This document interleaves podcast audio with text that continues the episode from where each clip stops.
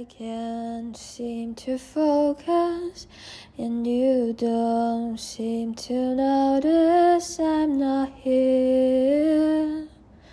I'm just a mirror. You check your complexion to find your reflection so alone. I had to go. Can't you hear me? I'm not coming home. Do you understand? I've changed my plans. Cause I, I'm in love future. Can't wait to meet her. And I, I'm in love, but not with anybody else. Just wanna get to know myself. I know supposedly I'm lonely now. No, I'm supposed to be unhappy without someone. But aren't I someone? I'd like to be your answer. Cause you're so handsome. But I know better than to drive you home. Cause you'd invite me in, and I'd be yours again. But I,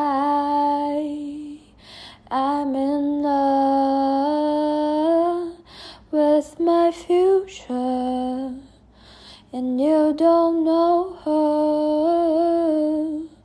And I, I'm in love, but not with anybody else.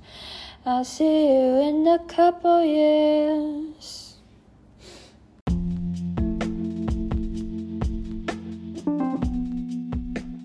大家好，欢迎收听第八期四字播客。聆听这期播客到现在的你，可能发现了这期播客前面，呃，你听了两分多钟的唱歌，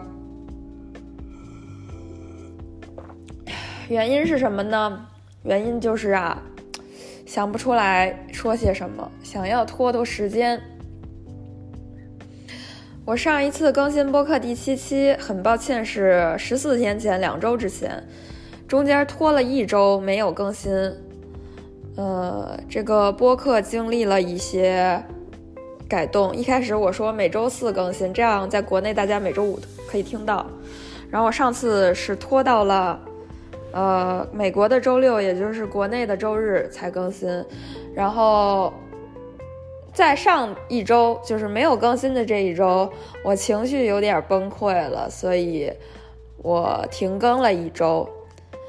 呃，这一周呢，为了呃这个提振我的心情，然后让我就是对我的责任心和我的恒心有一个正面的反馈，我决定在周六晚上，美国周六晚上，现在是九点十八分。录一期播客，呃，算是对自己的一个承诺的兑现吧。就是至少每周录一期播客，真的，除非情绪大崩溃，我就是我会我会录这期播客的。对，说到恒心还有责任心，我一直对自己这方面没有什么太大的自信，我总是。开始一件事情，并且迅速的把它做失败，或者开始一件事情迅速的放弃，这这件事儿迅速放弃这件事儿是我比较擅长的。所以说，像我这样的人呢，最好就不要怎么着呀，夸下海口，然后最呀最好呀，也不要呃。怎么说呢？呃，就是比如说想做一件事儿，最好十月怀胎，呃，这个八九个月的时候再说自己在做这件事儿吧。可能咱们老祖宗中国人自古以来就有这样的智慧，这样的大智慧。嗯，就是说喜怒不要形于色，嗯，不能像我一样，就是大喜大悲都挂在脸上，这样就会给自己再带来一些尴尬。那个，比如说，我之前在微博上说了一下，我买了一个酒吧，然后最近很多人就问我是不是买了一个酒吧，是不是要回国开酒吧，然后呢，这事儿吧，这这个说来也尴尬，可能要黄了，这也是我情绪大崩溃的原因之一吧，就是具体怎么黄的，这个播憋客也说不太清楚，现在自己也在。在想，就是怎么再继续弄这个事儿。呃，即使不去接手那个酒吧的话，我自己也会，呃，努力的去弄一个店的。对，然后不一定在成都，可呃，也不一定在哪儿。对，现在就先别夸下海口了吧，大家也别就是，呃，太失望落寞。就是，作为一个。嗯，不红的网红，我对于自己的变现能力不是很有自信。然后，呃，这个资金方面，还有就是运营方面的能力，还有就是制作产品方面，我还有很多需要学习的。呃，然后 啊，真的不知道怎么讲了，就是说，对这事儿就先。按按按按住不表，对，嗯，然后说点开心的事儿，大家可以听到，现在我的房间非常的空灵，我的声音很空灵，空空荡荡，就是，嗯，有些回声，呃，因为我的室友已经完全搬走了，今天早晨大概八点半的时候，他突然，呃，冲进来，带着他的爸妈和这个搬家公司把他所有的家具，然后。呃，搬搬走，把他的房间清空，呃，然后把客厅所有的厨具，还有属于他的东西，基本上都带走了。哦，哦，这个东西他没带走，就是一个万圣节他挂上去的彩灯，我到时候可以问他一下，这个彩灯怎么处理。除此之外，就是所有的东西，剩下的一片狼藉啊，都是我的什么台灯，呃，这个乱七八糟的，就是剩下的书什么的。准备捐给我还在这儿的朋友。嗯，客厅只剩下了一个茶几和两把椅子。刚才还有两个网友来了我家，把我的贝斯接回家了。然后这个贝斯呢，是我大概在去年秋冬季节的时候收入囊中。嗯，是我一个好朋友带我去买的。这个好朋友也很神奇，认识的过程是，呃，我在这儿的一个。呃，朋友的朋友，呃，也是我的一个网友的朋友的朋友的朋友。我经常在我网友，也就是呃弯曲舒淇啊微博 handle 为 at opus a 的微博上，之前经常看到他提起一个人叫做贝斯。然后我就说他他总是在微博说贝斯怎么着怎么着，贝斯弹吉他，贝斯弹贝斯，然后贝斯一边弹吉他，这个他室友就从床上掉了下来，这样就是诙谐幽默的故事，就是看到贝斯这个人物，但是我从来没有看到过贝斯长什么样。只听到过贝斯弹贝斯的声音，觉得这个人非常的厉害，就是就呃琴棋书画基本上就是样样精通，贝斯和吉他都会弹。对，然后呢，这个这一天舒淇不在，对，舒淇说他要他的朋友要来玩儿。然后我说哦，那这个今天中午你没有办法和我们一起吃烤鸭了吗？吃北京烤鸭，因为我在湾区的这个朋友，还有呃，我通过我朋友认识的朋友，全都是北京人，所以我们准备去啊接这个朋友的朋友的朋友去吃烤鸭，吃北京烤鸭。湾区非常著名的北京餐厅叫做。京都食府。这个京都不是 Kyoto 啊，是 Pekin 啊，Pekin。然后呢，我们就来到了这个朋友家。进到朋友家，然后，然后这个朋友把这个外地过来的朋友的朋友，就是邀请了出来，说来出来见见我们老北京，带你去吃老北京美食，北京烤鸭。然后这个朋友呢，他就蓬头垢面的出来了，穿着拖鞋，呃，就是没有睡醒的样子。然后就开始攀谈，攀谈了起来，就是说那个这个在哪儿高就，然后曾经在哪儿高就，现在在哪儿高就，然后现在说到现在在哪儿高就的时候，这个，呃，这位蓬头垢面的朋友的朋友的朋友说啊，现在在就是某电子支付平台工作，这个是一个创业公司，算是一个资深创业公司吧。然后我说哇，我朋友也在一个资深创业呃电子支付平台工作，你们不会认识吧？然后他说啊，那个认识啊。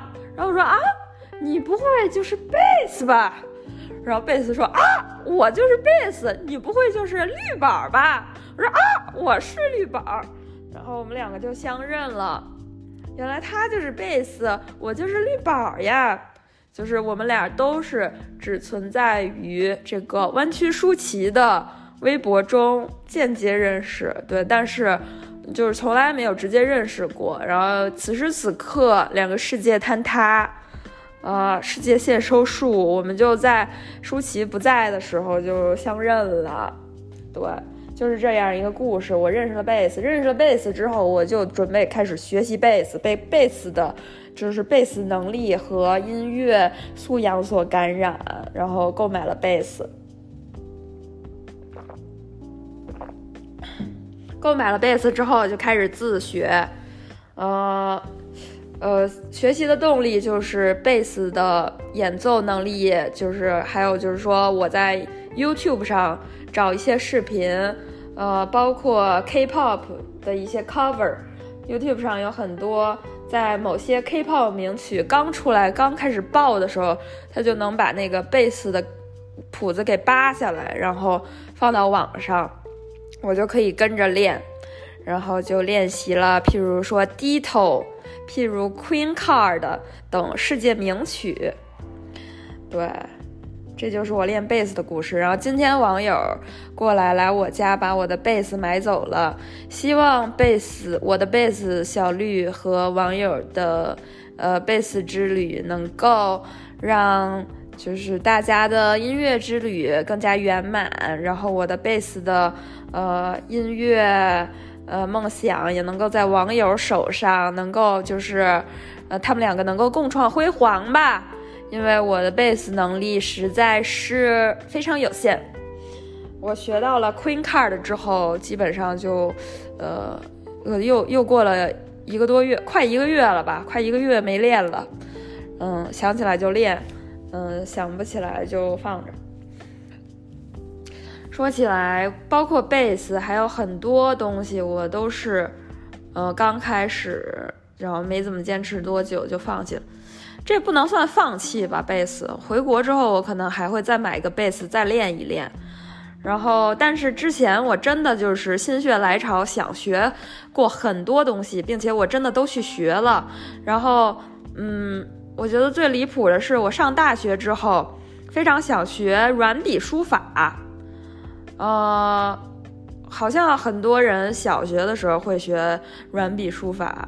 大多数人都会学硬笔书法，属于一种必备技能。硬笔书法从小都要学，但是软笔书法不是所有人都学的。然后我小学的时候就没有学过软笔书法，但是上了大学之后，就是学校里会有一些什么文化节呀。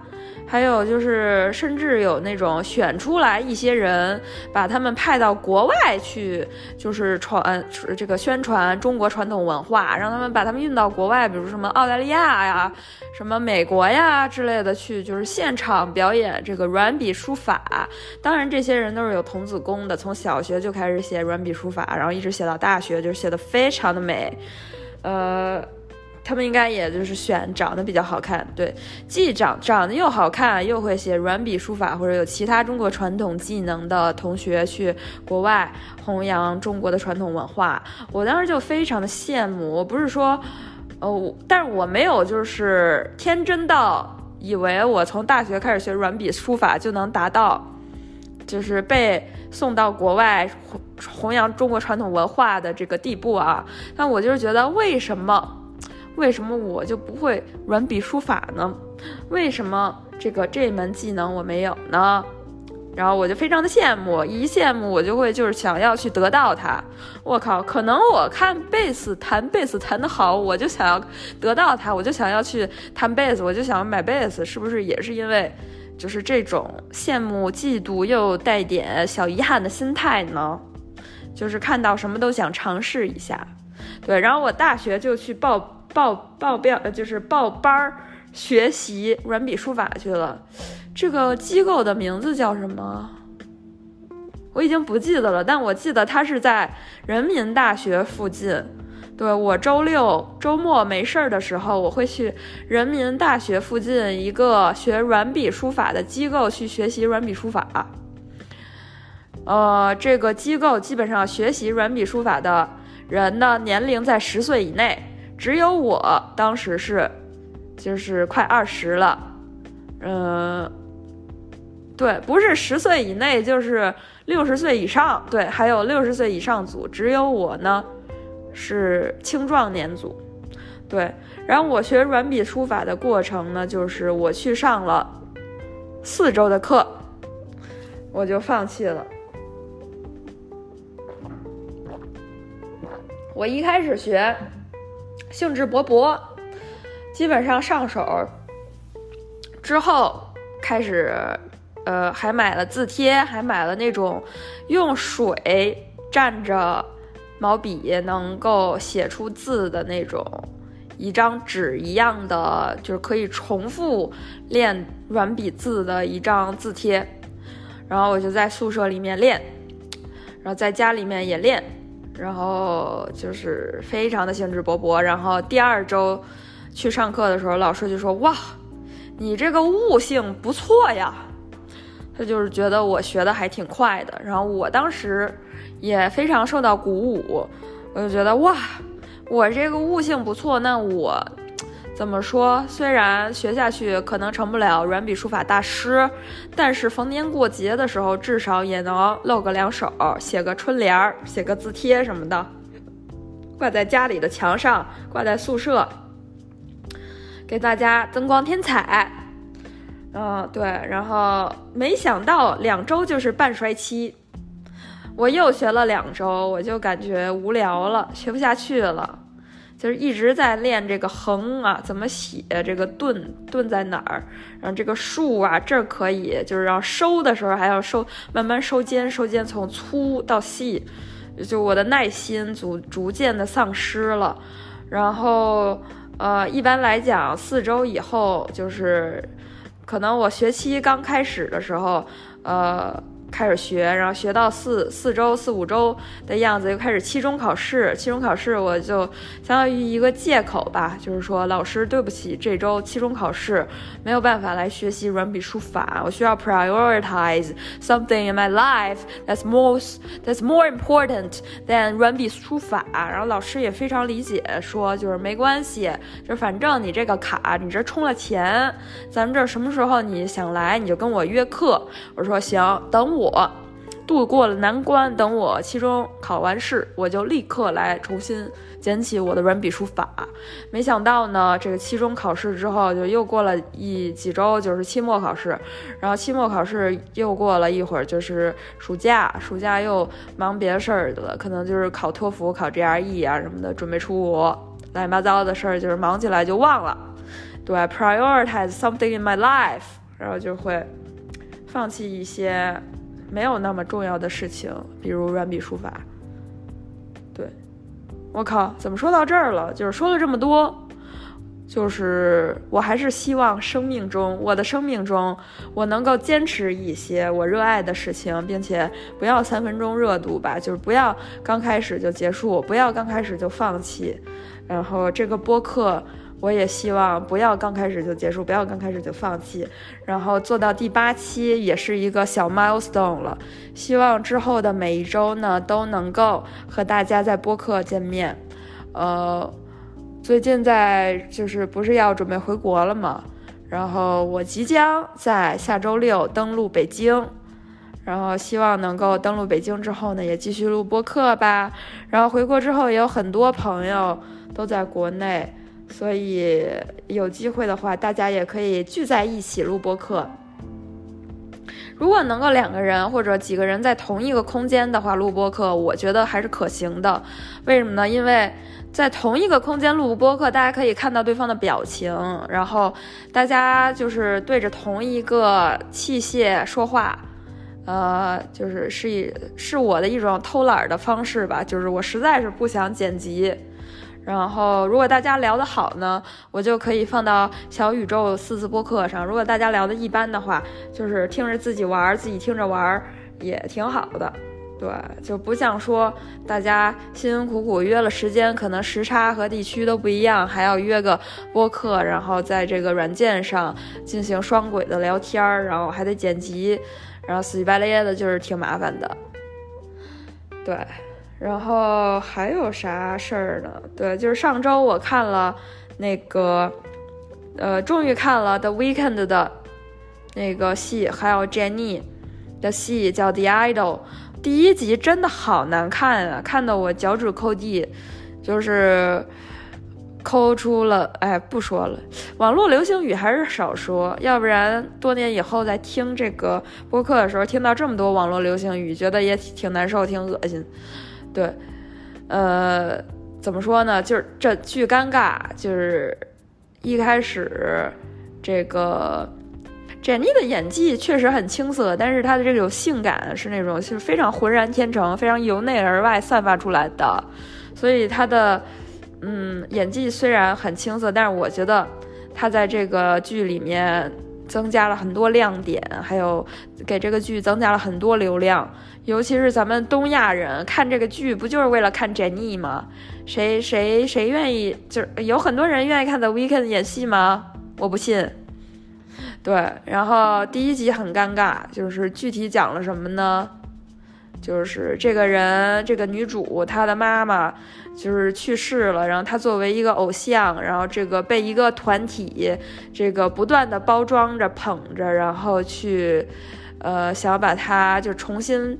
捧红，现在已经很红了。他想把她就第二波捧红吧，出新单曲、新专辑、新 tour、新巡演。对，然后在这个过程中，呃，他就被 The Weekend 盯上了。The Weekend 是一个夜店老板，也是一个类似邪教的这个首领。然后这个邪教里面有谁呢？在第二集中，我看到了这个邪教里包括。夜店中就是很多俊男靓女，这些俊男靓女不仅长得特别好看，而且呢都非常有音乐才华。所以呢，这个 The Weeknd 签约他们，就是签约他们 Under the Label，就是一边呢要训练他们这个音乐才华，一边要训训练他们勾引别人的这个才能，去利用他们，勾引到能够被 The Weeknd 利用的人。就比如说这个女主。呃，这叫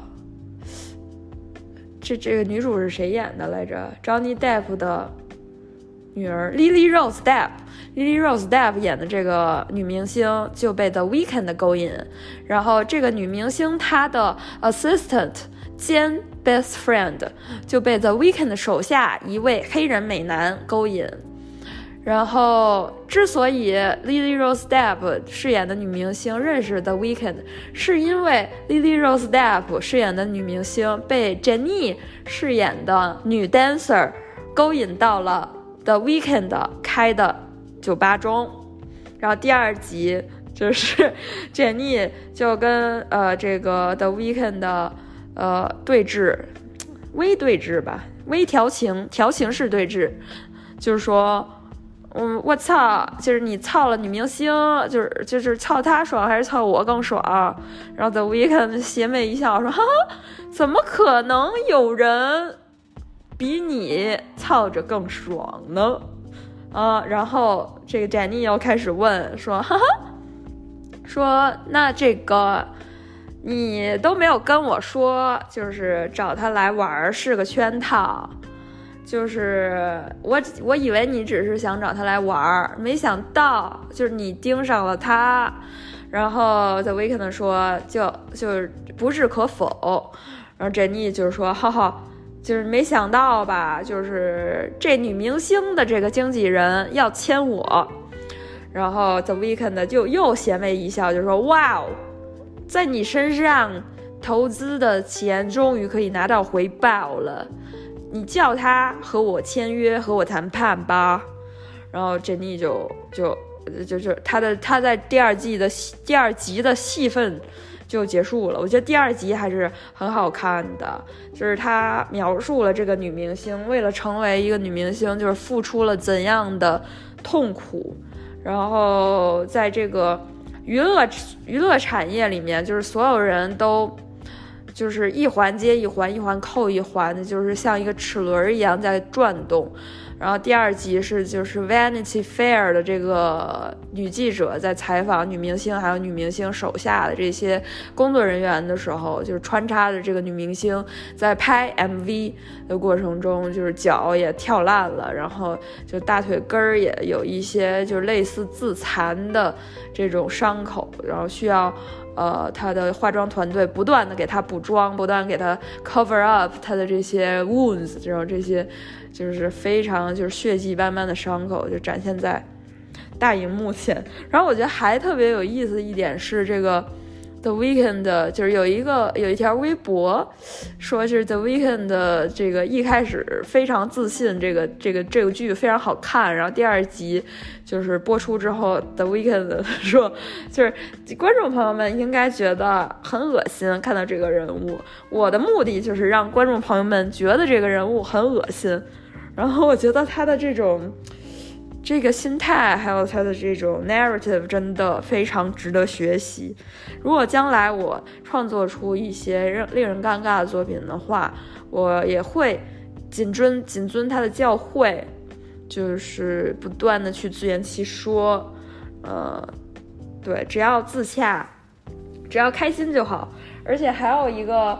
呃，还有一点就是，我跟朋友聊到这个，就是说这个确实尴尬，但是就是也很认可他去拍戏、拍这个电视剧这个行为。就是说，你如果不开始做一件事儿，你永远不知道你做出来会是成功还是失败。而且你无论是成功还是失败，你都能够。就是比自己之前还没有做的时候往前，算是往前进了一步。就是你更了解自己了。如果你失败，你更了解自己；如果你成功，你不但更了解自己，你还成功了，你还赚到了钱，你还赚赚到了大家的好评。就是其实两两种就是情况都还蛮乐观，就是蛮蛮 positive。两种情况我觉得都是很好的。对，然后还有一个非常好看的东西是我准备看的。刚才我转发了一个，就是往国内寄快递的一个朋友圈，寄往国内寄快递，然后呃寄回去。如果发朋友圈集齐十五个赞，可以每一箱东西便宜二十块每刀。然后我寄了之后，朋友来问我说：“你是要回国休假吗？”我说：“No，我失业了。”我要回国生活，继续我的生活。然后说，我要。我说对，我当时心想，你肯定没有听我的四字播客，我每一期都在说我失业了，呃，然后我失业之后的生活。对，虽然这样，对，就攀谈，继续攀谈。我说我失业了，他说，啊，这个没有人关心具体的人。所有人都只是数字，这个系统非常残酷。我说确实，没有人关心，没有人在乎。然后他就给我推荐了一篇文章，叫《辞职十九次，坦然做一个边边缘人》。然后这篇文章是推荐的一本书，叫做《呃我在北京送快递》。然后这个人他。在二十年里换了十九份工作，然后我觉得很多都这本书确实很适合我现在读，就是光看这篇文章里面这个作者的心态，我觉得就很 relatable。然后他觉得自己是完全为了谋生而工作，而且就像坐坐牢一样可悲。然后他尝试了各种各样的工作，呃，包括送快递、当快递分拣员，然后开女装店，呃，等等等等。但是无论做哪一份工作，他都觉得是对自己的这种消耗，然后他也不知道自己为什么要工作，然后，呃，他里面还有一些小细节，就是说他真的不想和人打交道，然后他也特别的痛恨面试。我觉得这跟我现在的心态差不多，就是我真的非常痛恨面试，就是每一次面试都要重新的讲一遍自己我是谁，我。